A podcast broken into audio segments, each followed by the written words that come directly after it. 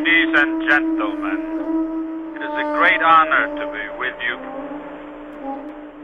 On my way now, got on my traveling shoes. On my way now. Got on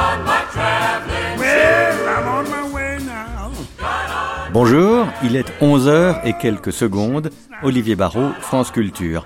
Notre émission d'aujourd'hui, Le goût d'Hemingway, se veut tout à fait subjective. C'est de mon goût pour Hemingway qu'il s'agit à travers une dizaine de lectures de ses textes, extraits de certains de ses romans et nouvelles intégrales qui autrement n'auraient pas eu leur place alors qu'elles brillent du plus vif éclat. Vous allez en juger. Nos autres émissions, en effet, sont construites autour de thématiques précises. Il nous a paru important de ne pas se refuser une heure de littérature pure.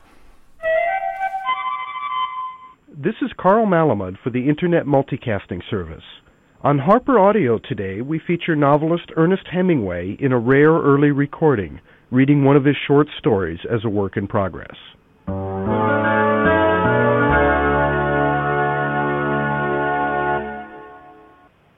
There was a long white beach with coconut palms behind it.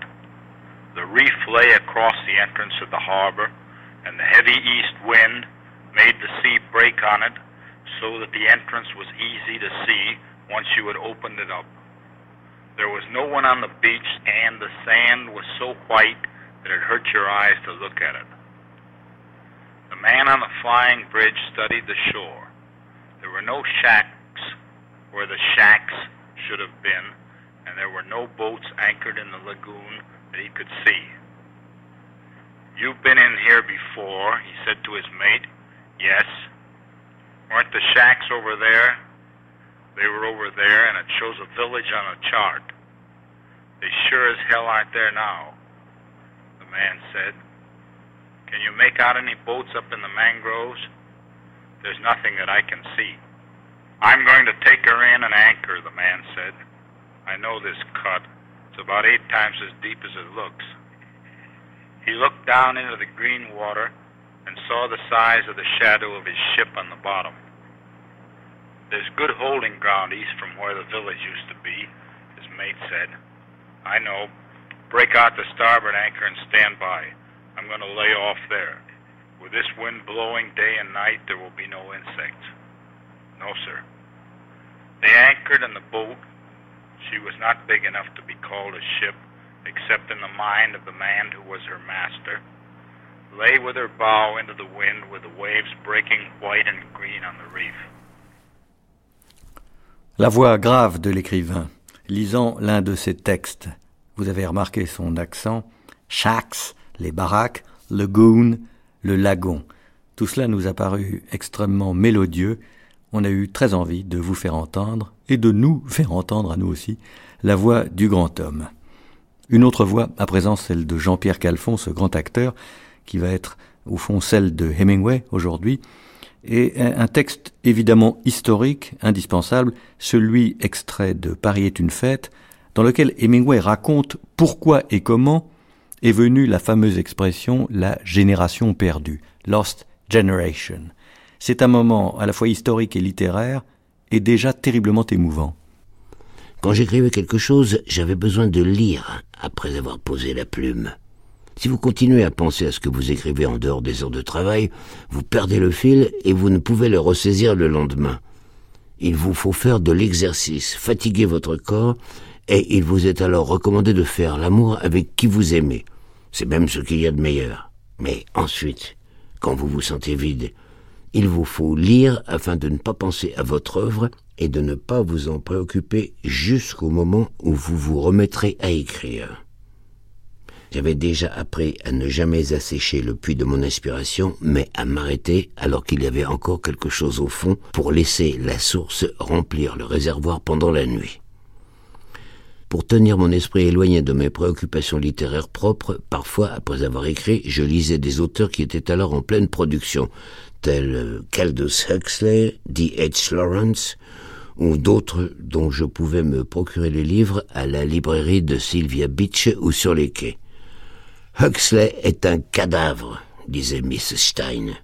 Pourquoi vouloir lire les œuvres d'un cadavre? Ne voyez-vous pas qu'il est mort? Je ne voyais pas alors que c'était un cadavre, et je dis que ces livres m'amusaient et m'empêchaient de penser.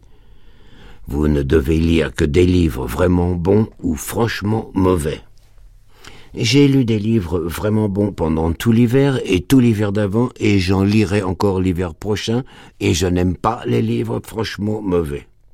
Mais pourquoi lisez-vous cette camelote? Ce n'est que de la camelote prétentieuse, Hemingway. Huxley est un cadavre. Au cours des trois ou quatre années de notre bonne amitié, et autant que je m'en souvienne, Gertrude Stein ne dit jamais le moindre bien d'un auteur qui n'eût pas pris son parti, ou ne se fût efforcé de l'aider dans la carrière des lettres, exception faite de Ronald Fairbank et plus tard de Scott Fitzgerald. Elle en voulait aussi à Ezra Pound, sous prétexte qu'il s'était assis trop précipitamment sur une petite chaise fragile et sans doute inconfortable qu'on lui avait probablement avancée d'ailleurs et qu'il avait cassée ou fêlée. Peu importe qu'il fût un grand poète et un homme courtois et généreux et qu'il eût peu mieux s'accommoder d'une chaise de dimension normale. Elle inventa avec autant d'art que de malice les raisons de son antipathie pour Ezra bien des années plus tard. Nous étions revenus du Canada et nous vivions dans la rue Notre-Dame-des-Champs et Miss Stein et moi étions encore bons amis lorsqu'elle fit sa remarque sur la génération perdue. Elle avait eu des ennuis avec l'allumage de la vieille Ford T qu'elle conduisait, et le jeune homme qui travaillait au garage et s'occupait de sa voiture, un conscrit de 1918, n'avait pas pu faire le nécessaire ou n'avait pas voulu réparer en priorité la Ford de Miss Stein. De toute façon, il n'avait pas été sérieux et le patron l'avait sévèrement réprimandé après que Miss Stein eut manifesté son mécontentement. Le patron avait dit à son employé vous êtes tous une génération perdue. C'est ce que vous êtes tous, dit Miss Stein. Vous autres jeunes gens qui avez fait la guerre, vous êtes tous une génération perdue. Vraiment, dis-je, vraiment, insista-t-elle. Vous ne respectez rien. Vous vous tuez à boire. Le jeune mécano avait-il bu demandai-je? Bien sûr que non. M'avez-vous déjà vu ivre? Non, mais vos amis boivent. J'ai déjà été ivre, dis-je, mais je ne viens pas ici quand j'ai trop bu. Bien sûr que non, je n'ai pas dit ça. Le patron de ce garçon avait probablement déjà bu un coup de trop à onze heures du matin. C'est pourquoi il faisait d'aussi belles phrases. Ne discutez pas avec moi, Hemingway, dit Miss Stein. Cela ne vous vaut rien. Vous êtes tous une génération perdue, exactement comme l'a dit le garagiste.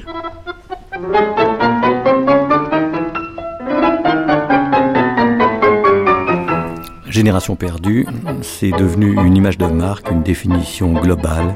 C'est même un état d'esprit. Et ce texte à la fois émouvant et vachard, comme Gertrude Stein elle-même, est très drôle, je pense dit bien ce qu'était la mentalité de Hemingway dans ce début des années 20 à Paris. Tout à fait autre chose, Zoccato, le journaliste français Vincent Bourg, qui collabore à Sud-Ouest et qui connaît mieux que quiconque la corrida en France, nous lit un extrait de Mort dans l'après-midi qui est paru en 1932 et dans lequel Hemingway s'interroge sur ce goût qui est le sien pour la corrida, dont il reconnaît qu'à bien des égards, elle est indéfendable.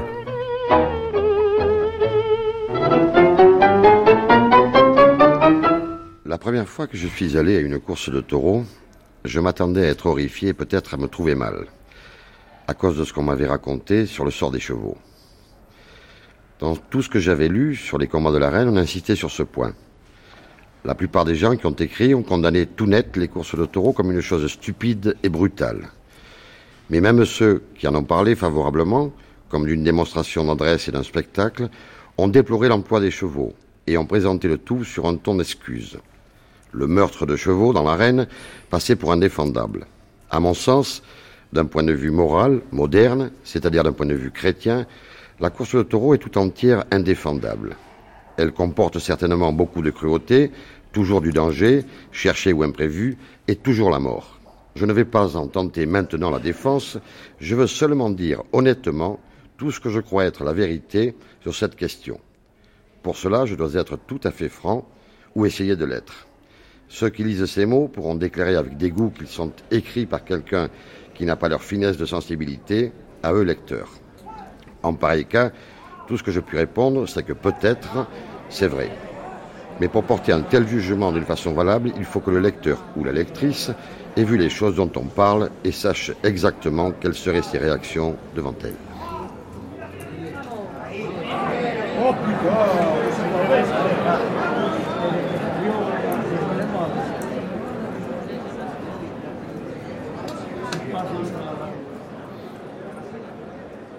Oui, bien sûr, la corrida, c'est la mort à l'œuvre. Euh, il le reconnaît, il l'avoue et euh, il confesse que ce spectacle funèbre, d'une certaine façon, lui plaît, l'inspire, confère son œuvre. Tout à fait autre chose, une nouvelle des débuts de Hemingway en 1924, tout à fait étonnante et qui est lue dans son intégralité par Jean-Pierre Calfon, Monsieur et Madame Elliot. Comme quoi, au fond, la vie conjugale, il l'a bien connu, Hemingway, quatre mariages, la vie conjugale, c'est bien sûr l'intimité amoureuse, mais c'est aussi parfois tout à fait autre chose. Monsieur et Madame Elliot se donnaient un mal énorme pour faire un enfant. Ils essayaient aussi souvent que Madame Elliot le pouvait. Ils essayèrent à Boston après leur mariage et sur le bateau pendant la traversée. Ils n'essayèrent pas très souvent sur le bateau parce que Madame Elliot était affreusement malade et quand elle était malade, elle était comme les femmes du Sud peuvent l'être, c'est-à-dire les femmes du Sud des États-Unis. Comme toutes les femmes du Sud, Madame Elliot était profondément affectée par le mal de mer, les voyages de nuit et les réveils trop matinaux. Sur le bateau, beaucoup de gens la prenaient pour la mère d'Elliot. Ceux qui les savaient marier croyaient qu'elle attendait un enfant. En réalité, elle avait quarante ans.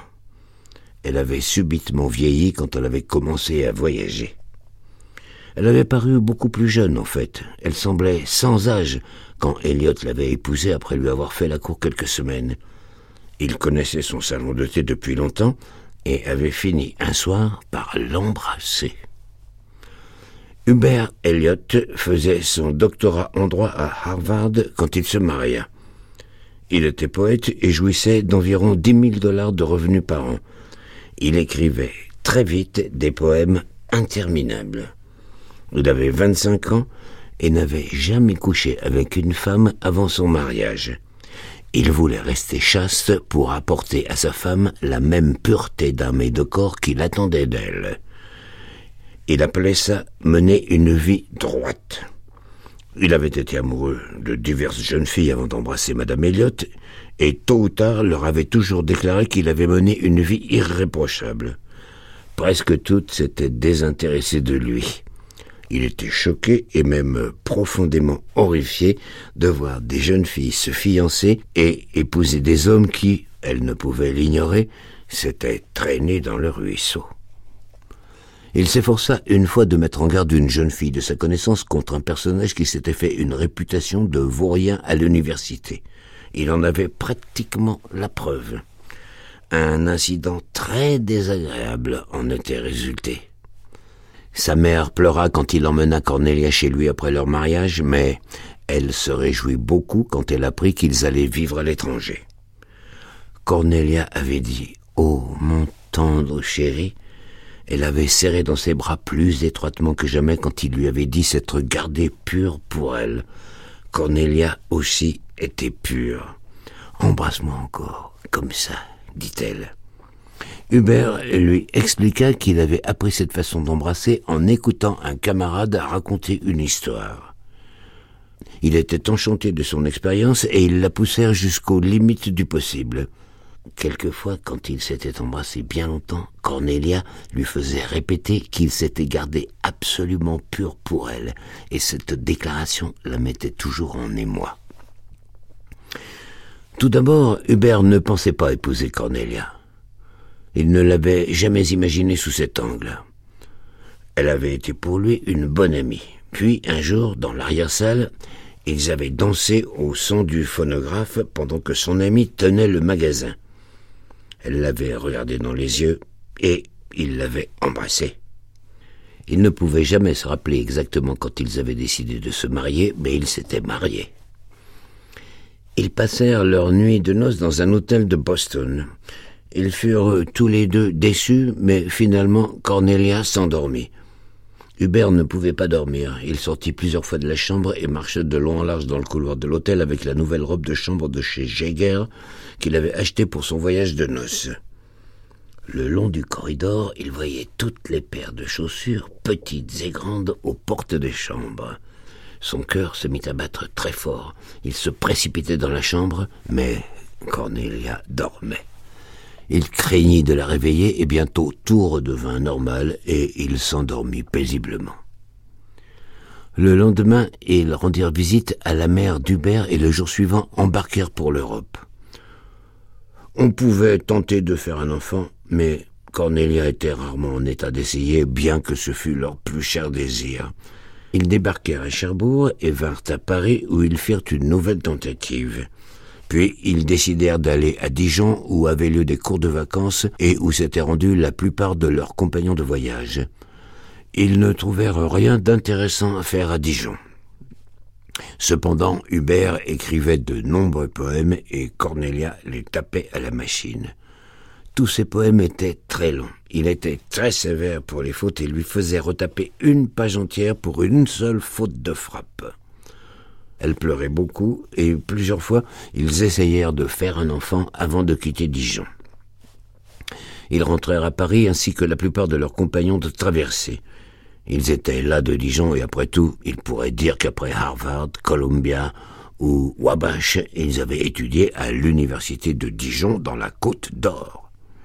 Beaucoup d'entre eux auraient préféré aller dans le Languedoc, à Montpellier ou à Perpignan, s'il y a là-bas, comme on dit, des universités. Mais toutes ces villes étaient trop loin. Dijon n'est qu'à quatre heures et demie de Paris et il y a un wagon-restaurant dans le train. Ils firent du Café du Dôme leur quartier général, évitant la rotonde juste en face, toujours si bondée d'étrangers de passage. Puis les Elliott louèrent un château en Touraine dont ils avaient lu l'annonce dans le New York Herald. Elliott avait maintenant de nombreux amis qui admiraient tous sa poésie, et Madame Elliot l'avait persuadé de faire venir de Boston son ami du salon de thé. L'état de Madame Elliot s'améliora beaucoup après l'arrivée de son ami. Elles eurent ensemble de bonnes crises de larmes. L'ami avait plusieurs années de plus que Cornelia et elle l'appelait son chou. Elle aussi appartenait à une vieille famille du Sud. Puis ils allèrent tous les trois s'installer dans le château de Touraine avec plusieurs amis d'Eliot qui l'appelaient Hubby. Ils trouvèrent la Touraine plate et étouffante et très semblable au Kansas. Eliot avait écrit maintenant presque assez de poèmes pour faire un livre. Il voulait le faire publier à Boston et il avait déjà envoyé un chèque à l'éditeur et signé son contrat. Les invités repartirent très vite pour Paris. La Touraine ne s'était pas révélée aussi agréable qu'elle avait paru au début. Et bientôt, tous les amis se furent éclipsés à la suite d'un riche et jeune poète célibataire dans une station balnéaire des environs de Trouville. Ils y étaient tous très heureux. Elliot resta dans son château de Touraine parce qu'il l'avait loué pour tout l'été. Madame Elliot et lui se donnèrent énormément de mal pour faire un enfant dans le grand lit dur de l'immense chambre étouffante. Madame Elliot se familiarisait avec le clavier de la machine, mais elle constata que les erreurs augmentaient avec la vitesse. Son amie tapait pratiquement tous les manuscrits. Elle travaillait bien et vite et semblait y prendre plaisir. Elliot s'était mis à boire du vin et vivait à part dans une chambre. Il écrivait beaucoup de poèmes durant la nuit et le matin paraissait épuisé. Madame Elliot et son amie dormaient dans le grand lit médiéval. Elles avaient ensemble de bonnes crises de larmes. Le soir, ils se réunissaient pour dîner dans le jardin sous un platane. Un vent chaud se levait. Elliot buvait du vin blanc. Madame Elliot et son ami conversaient. Et tout le monde était heureux. Eh oui, tout le monde était heureux, écrit Hemingway. Au fond, le secret du bonheur conjugal, là encore il sait de quoi il parle, c'est un homme et deux femmes au moins. discret soupçon d'érotisme au long de ces lignes qui ne sont pas toutes très tendres à l'endroit de la province française, la Touraine, la Bourgogne, la Normandie. Nous apprenons à l'écouter que la Touraine ressemblerait au Texas. Nous, on veut bien. Et tout ça est évidemment très matiné de sa propre expérience de la vie. C'est un monde entier, celui d'Hemingway, qui défile dans, dans ces trois ou quatre pages, qui rappelle, me semble-t-il, ou qui annonce plus exactement, certains de ces textes tout à fait poignants de Raymond Carver. Toujours Jean-Pierre Calfon, dans un extrait de Pour qui sonne le glas, peut-être le roman de Hemingway qui aura connu le plus grand succès mondial à sa parution et dans les années ultérieures. Le bouquin est paru en 1942 et nous avons choisi la fin, la fin de, l'acte héroïque euh, du personnage principal qui a fait sauter le pont, qui a été blessé et qui sait que l'ennemi arrive inéluctablement, chronique d'une mort annoncée.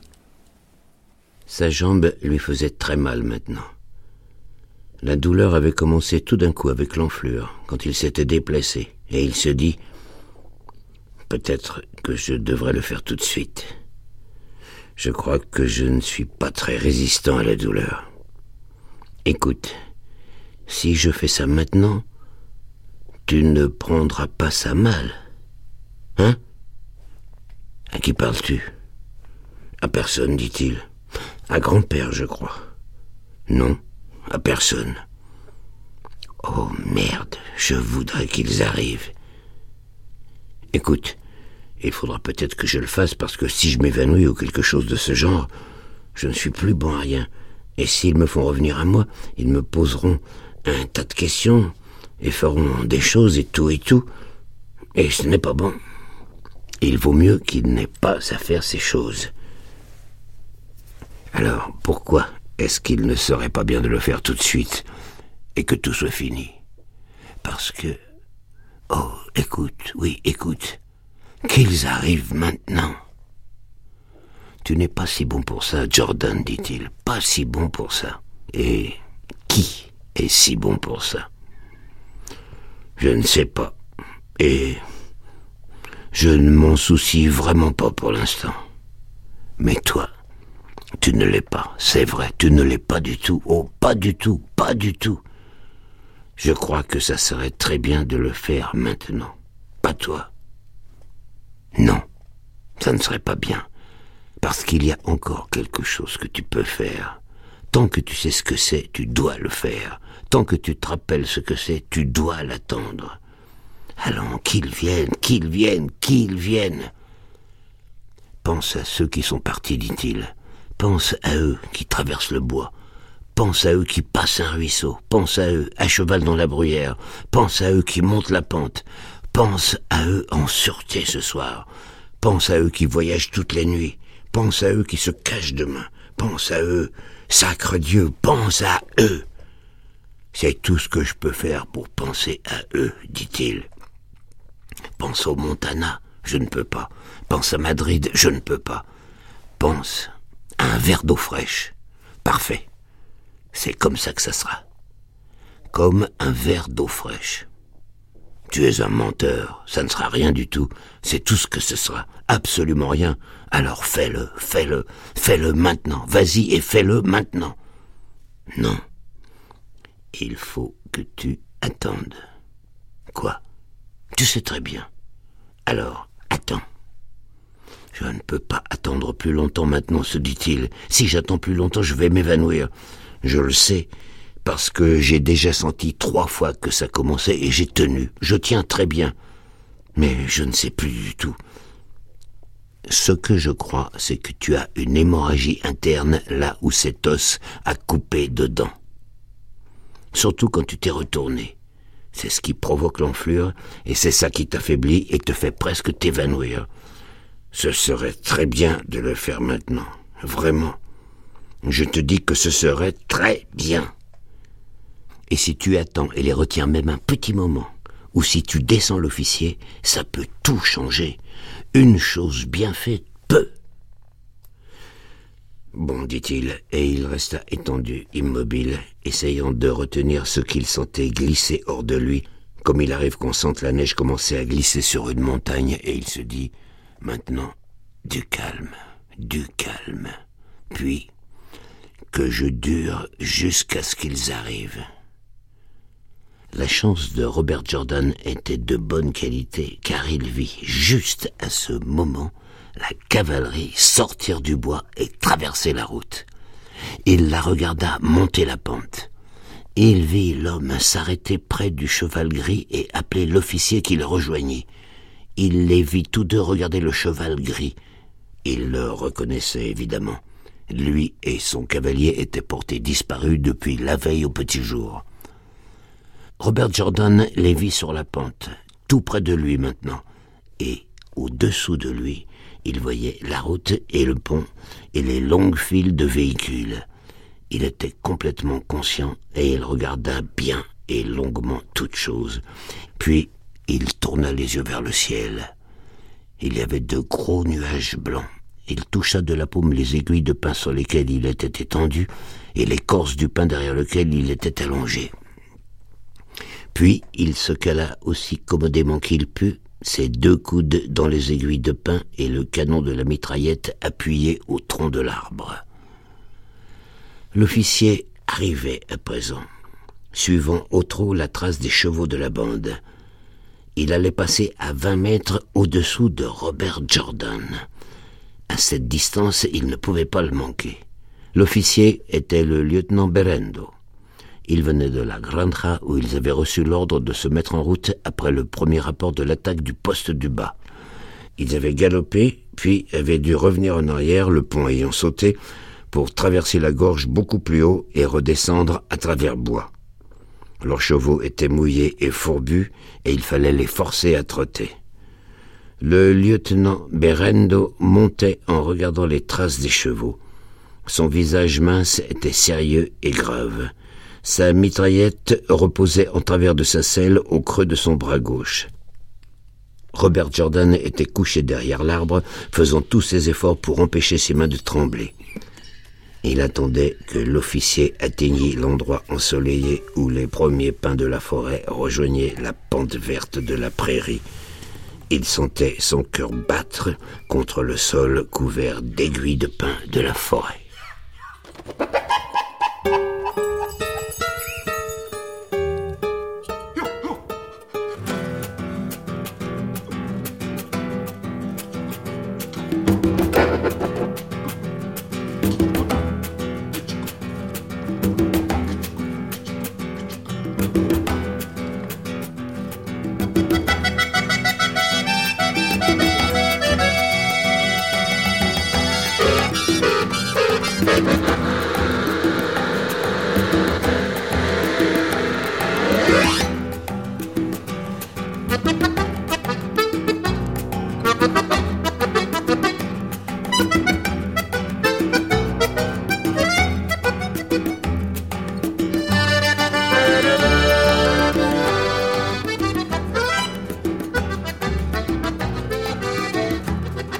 Robert Jordan, ultime rendez-vous avec la mort, avec lui-même. J'ai demandé à Michel Déon de lire un texte d'Hemingway qu'il aime entre tous. Il a choisi ce moment de Paris est une fête, cet admirable texte posthume, dans lequel, entre autres, Hemingway confesse une inconduite conjugale compensée par la sincérité de son amour pour sa jeune femme. Quel style, tout de simplicité, de précision, d'émotion tendue. C'est tout d'un coup une culpabilité ressentie par euh, Hemingway et ce n'est pas généralement son cas. N'est-ce pas, n'est pas quelqu'un qui se euh, frappe la poitrine euh, en disant je suis un salaud.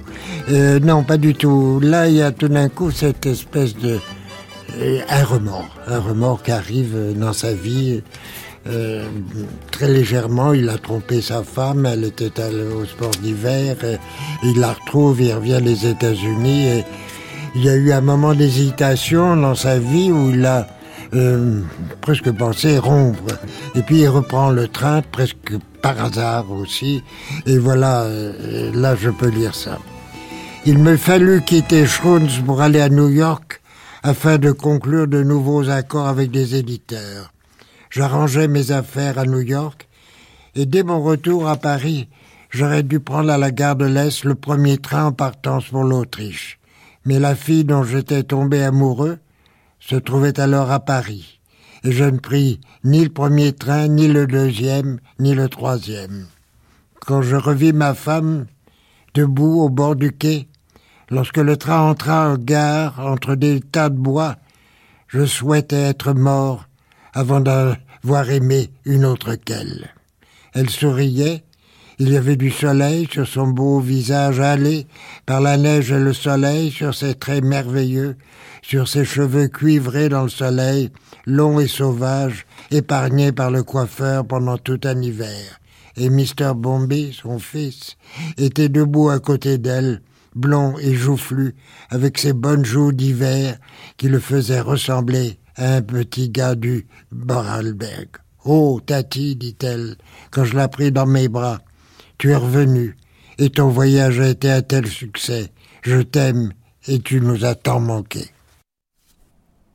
Formidable cette sincérité littéraire et rétrospective de Hemingway. On sait qu'il a commencé d'écrire Paris est une fête dans les années 20, qu'il a égaré son manuscrit, et que c'est en revenant au Ritz à Paris en 1944 qu'une valise lui a été donnée, retrouvée, dans laquelle figurait précisément ce brouillon le livre est paru euh, de manière délibérée, semble-t-il, après la mort de Hemingway.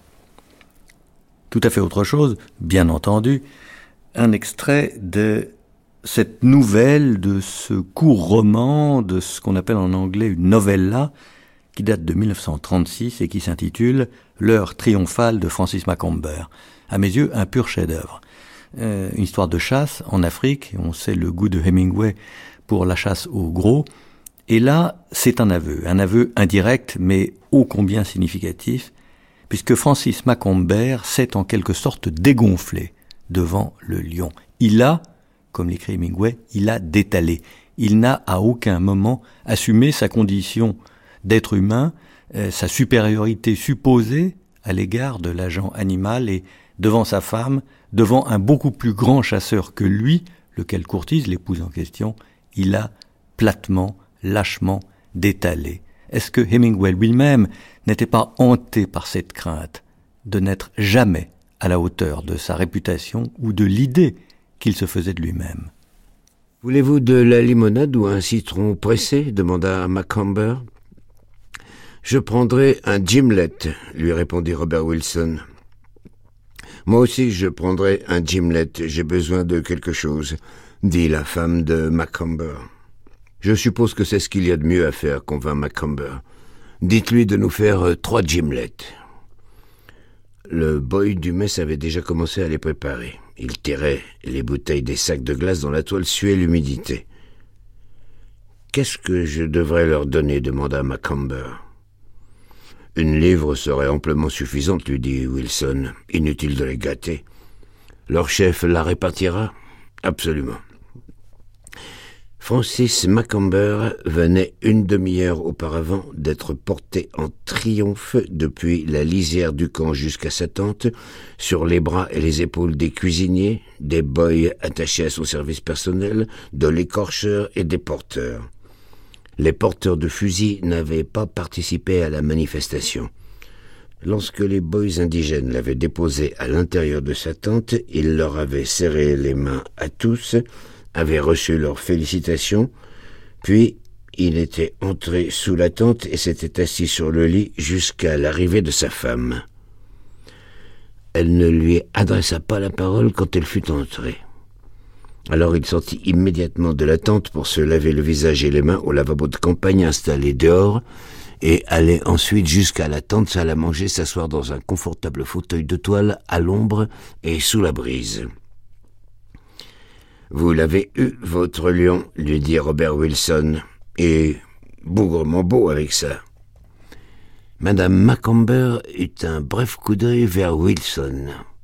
C'était une belle femme, extrêmement soignée, dont la beauté et la situation mondaine lui avaient valu, cinq ans plus tôt, de se voir offrir cinq mille dollars pour une série de photos publicitaires vantant un produit de beauté qu'elle n'avait jamais employé. Il y avait onze ans qu'elle était mariée avec Francis Macomber. Un beau lion, n'est-ce pas, fit Macomber. Sa femme le regarda cette fois. Elle regarda ces deux hommes comme si elle ne les avait jamais vus. L'un, Wilson, le chasseur blanc, elle savait ne l'avoir jamais réellement vu auparavant. Il était à peu près de taille moyenne, avec des cheveux d'un blond roux, une moustache hérissée, un visage très rouge et des yeux bleus extrêmement froids, avec au coin des paupières de légères rides qui se plissaient gaiement quand il souriait. Il lui souriait en ce moment même, elle détourna les yeux du visage et regarda la chute des épaules dans la tunique lâche qu'il portait, ses grandes mains brunes, son vieux pantalon de plage, ses chaussures très sales. Puis son regard revint à son visage rouge. Elle remarqua, là où s'interrompait le rouge cuit de sa figure, la ligne délimitant le cercle blanc laissé par son chapeau Stetson, maintenant accroché à une patère du piquet de tente. Eh bien, je bois au lion, dit Robert Wilson. Il lui sourit de nouveau et elle, sans sourire, regarda son mari avec curiosité. Francis Macomber était très grand, bien bâti pour qui n'était pas rebuté par une telle longueur de carcasse, brun, les cheveux coupés très courts, les lèvres plutôt minces et passait pour un beau garçon. Il portait comme Wilson un vêtement de chasse, mais le sien était neuf. Il avait trente-cinq ans, soignait sa forme, maniait la raquette avec adresse, détenait un certain nombre de records de pêche à la grosse pièce, et venait de se révéler tout à fait publiquement un lâche. Ô lion, dit-il en levant son verre, jamais je ne pourrai m'acquitter envers vous de ce que vous avez fait pour moi. Margaret, sa femme, se détourna de lui, et de nouveau son regard se posa sur Wilson. Ne parlons pas du lion, dit-elle. Wilson leva les yeux et la regarda sans sourire. Et maintenant c'était elle qui lui souriait. Ça a été une journée des plus bizarres, dit-elle. Est-ce que vous n'auriez pas dû mettre votre chapeau en plein midi, même sous la toile de tente? C'est vous qui me l'aviez dit, n'oubliez pas. Pour le mettre. Vous aviez la figure très rouge, vous savez, monsieur Wilson, dit-elle. Et de nouveau elle lui sourit. La boisson, dit Wilson. Je ne crois pas, fit-elle. Francis boit beaucoup, mais il n'a jamais le visage rouge. Macomber voulait plaisanter. Aujourd'hui, il l'est, dit-il. Non, dit Margaret, c'est le mien qui est rouge aujourd'hui. Mais le visage de M. Wilson est toujours rouge. Doit être une question de race, fit Wilson. Mais euh, dites-moi, cela ne vous ferait rien d'abandonner ma beauté en tant que sujet de conversation? Je viens seulement de commencer. Laissons tomber, dit Wilson. La conversation va devenir des plus pénibles, fit Margaret. Ne dis pas de bêtises, fit son mari. Rien de pénible, fit Wilson. Sacré lion qu'on a eu là, bon sang. Margot les regarda tous les deux, et tous les deux virent qu'elle allait pleurer. Wilson le sentait depuis déjà un bon moment et il le redoutait. Macomber n'en était plus à le redouter. Je voudrais que cela ne soit pas arrivé. Oh, je voudrais que cela ne soit pas arrivé, dit-elle, et elle s'en alla vers sa tante. Contrariété de femme, fit Wilson à l'homme de haute stature. Pas grave. Tension nerveuse et des histoires de genre.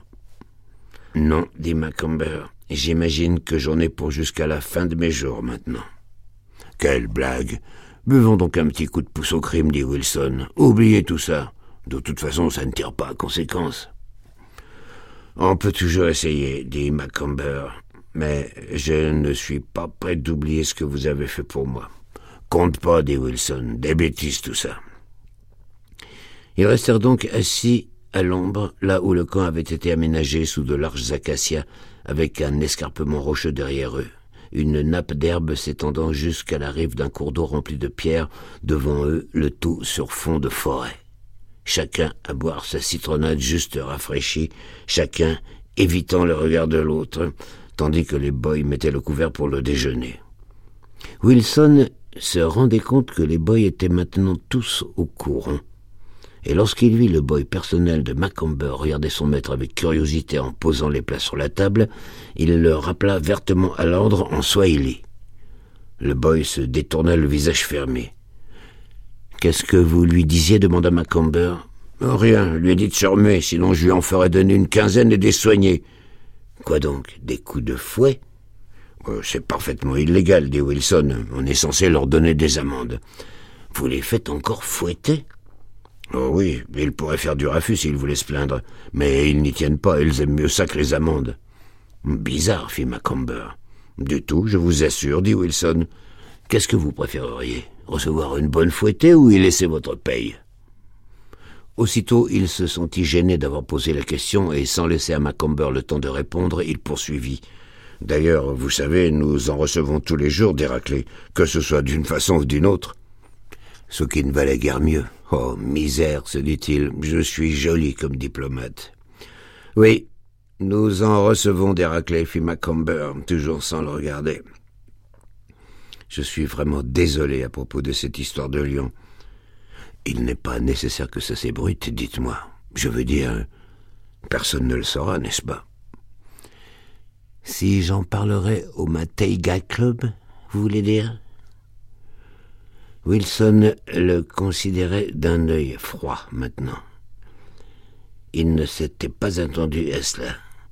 C'était donc un foutu con en plus d'un foutu couard, se dit-il à part lui. Et pourtant, il me plaisait assez jusqu'à maintenant. Mais comment voulez-vous savoir avec un Américain? Non, dit Wilson, je suis un chasseur professionnel. Nous ne parlons jamais de nos clients. Là-dessus, vous pouvez être tout à fait tranquille. À part ça, je peux vous dire que cela ne se fait pas. De nous demander de nous taire. Il venait de prendre la décision de rompre comme étant le parti le plus simple. Comme cela, il mangerait seul et pourrait se permettre de lire un livre pendant les repas. Eux mangeraient de leur côté, il les piloterait pendant le safari, mais chacun garderait ses distances. Comment dit-on en français déjà? Considération distinguée. Et ce serait bougrement plus commode que d'être obligé de participer à toute cette salade sentimentale. Il lui ferait un affront de manière à tout casser une bonne fois et pas d'histoire. Après ça, ils pourraient lire un livre en mangeant tout en continuant à boire leur whisky. C'était l'expression consacrée lorsqu'un safari tournait mal. On tombait sur un autre chasseur blanc et on lui demandait Comment ça se passe chez vous? Et il répondait Bon, je continue à boire le whisky. Alors on savait que tout s'en était allé à la débandade. Je m'excuse, dit Macomber en le regardant avec son visage d'Américain qui resterait un visage d'adolescent jusqu'au moment où il deviendrait un visage d'homme mûr, et Wilson nota les cheveux taillés en brosse, les beaux yeux à peine fuyants, le nez sympathique, les lèvres minces et la mâchoire bien plantée. Je suis désolé de ne pas m'en être rendu compte, j'ai encore beaucoup à apprendre.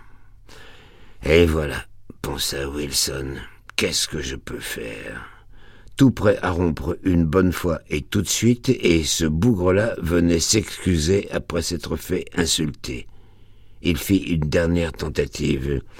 Vous n'avez pas à craindre que je parle, dit-il. J'ai ma vie à gagner.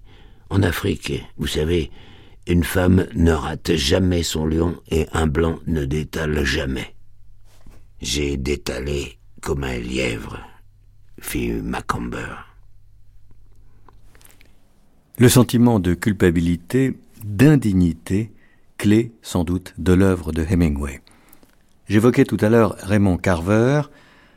Voici une nouvelle illustration du lien que je crois que l'on peut trouver entre certaines des nouvelles de Hemingway et les différents volumes magnifiques publiés 30 ou 40 ans après par Carver.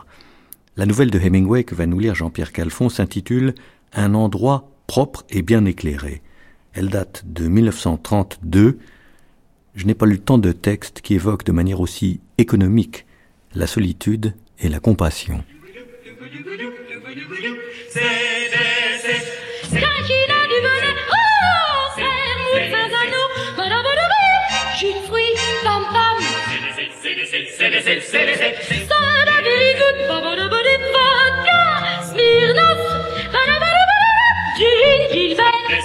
Champagne Morland, mousse Kémousse, vin Préfontaine. Il était tard et il ne restait plus dans le café qu'un vieil homme assis à l'ombre d'un arbre. Au milieu de la journée, la rue était pleine de poussière, mais le soir, la rosée rabattait la poussière et le vieillard aimait à s'attarder, car il était sourd et d'autant plus sensible au calme de la nuit. Dans la salle, les deux garçons savaient que le vieux était un peu sous, et bien qu'il fût bon client, ils savaient que s'il buvait trop, il partirait sans payer. Ils le surveillèrent donc. La semaine dernière, il a essayé de se suicider, dit l'un des garçons. Pourquoi? Par désespoir. Mais pour quelle raison? Pour rien. Ben, comment sais-tu que c'était pour rien? Il est riche. Ils étaient assis à une table contre le mur, près de la porte du café, et regardaient la terrasse aux tables désertes, à l'exception de celle où le vieil homme s'était assis, à l'ombre des feuilles doucement agitées par le vent. Une fille et un soldat passèrent dans la rue. La lumière des lampadaires fit scintiller sur son col le numéro de cuivre de son unité. La fille était nu-tête et pressait le pas à ses côtés. Il va se faire ramasser par la patrouille, dit un des garçons. Qu'est-ce que ça peut faire s'il obtient ce qu'il veut? Il ferait bien de ne pas rester dans la rue. La patrouille va lui tomber dessus. Il n'y a pas cinq minutes qu'elle est passée. Le vieil homme, assis dans l'ombre, tapa sur sa soucoupe avec son verre. Le plus jeune des garçons s'approcha. Vous désirez? Le vieux leva les yeux sur lui. Un autre cognac, dit-il. Vous allez être sous, dit le garçon. Le vieux la regarda fixement. Le garçon s'éloigna. Il va passer toute la nuit ici, dit-il à son collègue. Je crève de sommeil, moi. J'arrive jamais à me coucher avant trois heures du matin. S'il avait seulement pu se tuer la semaine dernière. Le garçon prit sur le comptoir du café la bouteille de cognac et une autre soucoupe et se dirigea vers la table du vieux. Il posa la soucoupe et remplit le verre. Malheureux que vous ne vous soyez pas tué la semaine dernière, dit-il. Le vieil homme qui n'avait rien entendu agita le doigt. Encore un petit peu, dit-il. Le garçon remplit le verre et continua à verser. Le cognac déborda, coula le long du verre et s'étala dans la dernière soucoupe de la pile. Merci bien, dit le vieux. Le garçon remporta la bouteille et se rassit à côté de son collègue. Il est noir maintenant, dit-il. Il est noir tous les soirs. Mais pourquoi a-t-il voulu se tuer? Je n'en sais rien, moi. Comment a-t-il fait? Il s'est pendu avec une corde. Qui l'a dépendu? Sa nièce. Mais pourquoi ont-ils fait ça? Pour sauver son âme. Il est riche, tu parles. Il doit avoir près de 80 ans. En tout cas, il le porte bien. Quand va-t-il se décider à rentrer chez lui? Jamais je ne me couche avant trois heures du matin. C'est pas une heure pour se mettre au lit. S'il reste là, c'est qu'il s'y trouve bien. Il s'ennuie. Pas moi. Moi, j'ai une femme qui m'attend dans mon lit. Lui aussi, il avait une femme. À quoi une femme lui servirait-elle maintenant? On ne sait jamais. Ça lui ferait peut-être beaucoup de bien. Bah, il a sa nièce pour s'occuper de lui.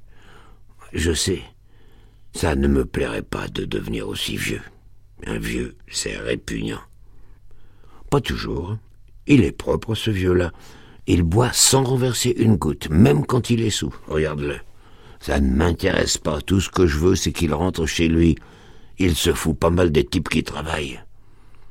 Le vieil homme leva le nez de son verre, regarda vers la place, puis se retourna vers les garçons. Un autre cognac, dit-il en montant son verre. Le garçon qui était pressé vint vers lui. Fini, dit-il, en négligeant volontairement la syntaxe, comme le font les imbéciles en s'adressant aux ivrognes ou aux étrangers. Plus rien ce soir, fermé maintenant. Un autre, répéta le vieil homme.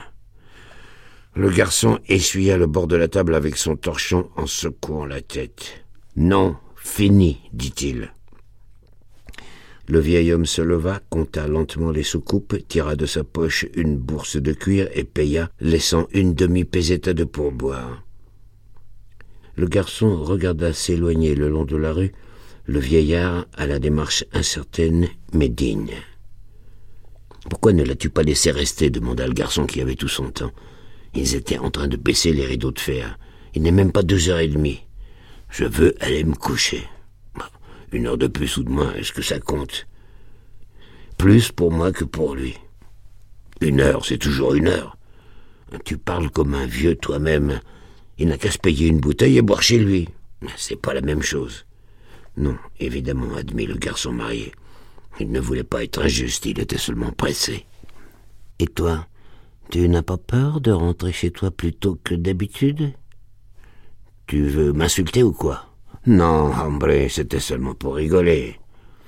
Non, fit le garçon pressé en lâchant le rideau de fer. J'ai confiance, absolument confiance. Tu as la jeunesse, tu as confiance et tu as un boulot, dit le plus âgé des garçons. Que te faut-il de plus? Et toi, il te manque quelque chose? Tout, sauf du travail. Tu as tout ce que j'ai? Non. Je n'ai jamais connu la confiance et je ne suis plus jeune. Oh, ça va, cette bêtise comme ça, fermons la boîte. Je suis de ceux qui aiment bien rester tard au café, reprit le plus âgé de ceux qui n'ont pas envie d'aller se coucher et qui ont besoin de lumière la nuit. Moi, je veux rentrer en vitesse et me fourrer au lit. Nous ne sommes pas de la même espèce, dit le vieux garçon. Il était en train de s'habiller pour partir. Ce n'est pas seulement une question de jeunesse et de confiance, bien que ce soit deux très belles choses. Mais toutes les nuits, j'hésite à fermer en pensant aux clients qui pourraient espérer trouver le café ouvert. Hombre, il y a des bodegas ouvertes toute la nuit. Tu ne comprends pas. Ce café-ci est propre, agréable et bien éclairé. La lumière est jolie, sans parler de l'ombre des feuilles. Bonsoir, dit le plus jeune. Bonsoir, fit l'autre. En éteignant l'électricité, il continuait à marmonner tout seul.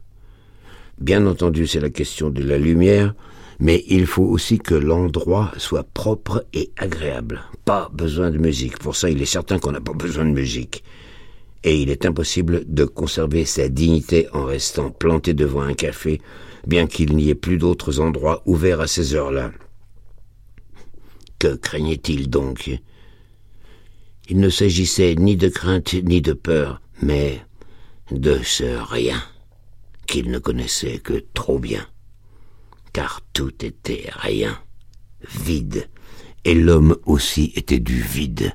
Ce n'était que cela et pas autre chose, et la lumière était tout ce qu'il lui fallait, plus un minimum d'ordre et de propreté.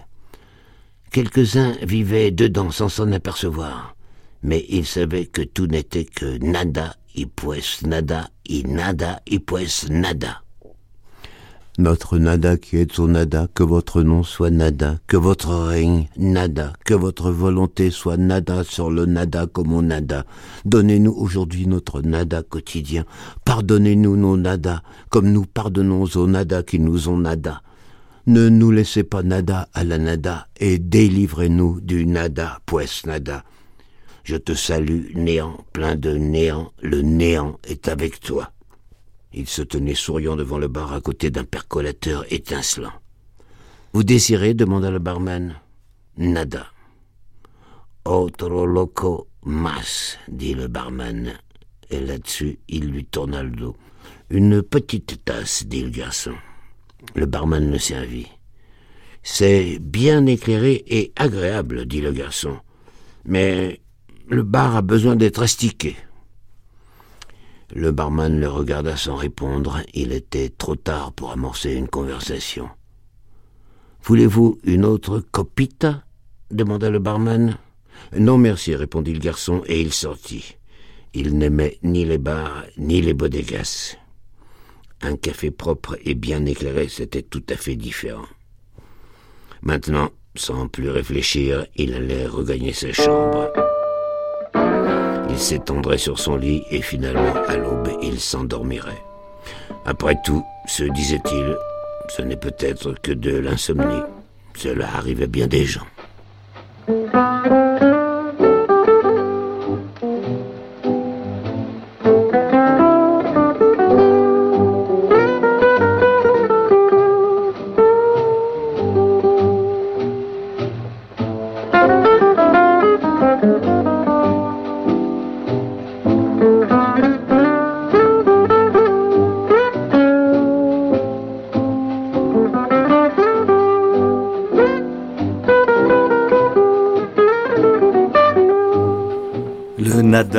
Le néant, la tentation du suicide, une pensée qu'Hemingway a de tout temps entretenue.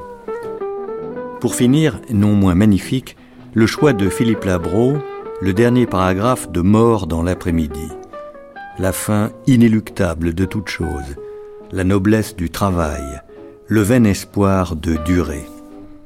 Quand il écrit ces lignes définitives, Hemingway, ce grand vivant, vient à peine de passer les 30 ans.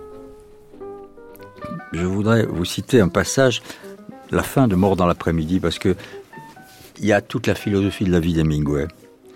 Je croyais, dit-il, que boire un verre, c'était bien à peu près toujours la même chose. Je sais aujourd'hui que les choses changent et je m'en moque. Tout a changé pour moi, eh bien, que tout change. Nous serons tous partis avant que ce ne soit trop changé. Et s'il n'arrive pas un déluge quand nous serons partis, il pleuvra toujours en été dans le nord, et les éperviers nicheront sur la cathédrale de Santiago et à la Granja, où nous nous sommes exercés à la cape sur les longues allées sablées bordées d'ombre. Cela ne fait aucune différence que les fontaines fonctionnent ou non. Nous ne reviendrons plus jamais de Tolède dans la nuit, balayant la poussière de nos gosiers avec du fondador, et nous ne reverrons plus cette semaine où certaines choses arriva dans la nuit, un mois de juillet à Madrid. Nous avons vu tout cela partir, et nous regarderons encore tout cela s'en aller. La grande chose, c'est de durer, de faire son travail, de voir, d'entendre, d'apprendre et de comprendre, et écrire lorsqu'on sait quelque chose, et non avant, ni trop longtemps après.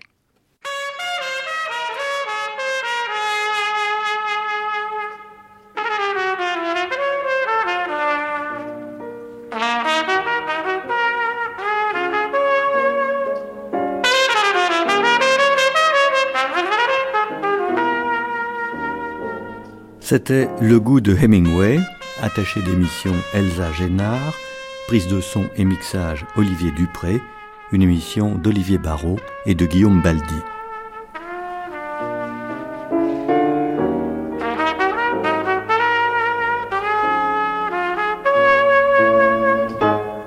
Demain, troisième matinée de cette grande traversée Hemingway, la société inhumaine en trois parties un documentaire d'archives autour de la guerre d'Espagne, un débat en compagnie d'Olivier Todd, de Renaud Girard et de Roger Grenier à propos des deux guerres mondiales, un documentaire de reportage axé sur la violence dans l'univers de Hemingway, en particulier bien sûr à travers la corrida.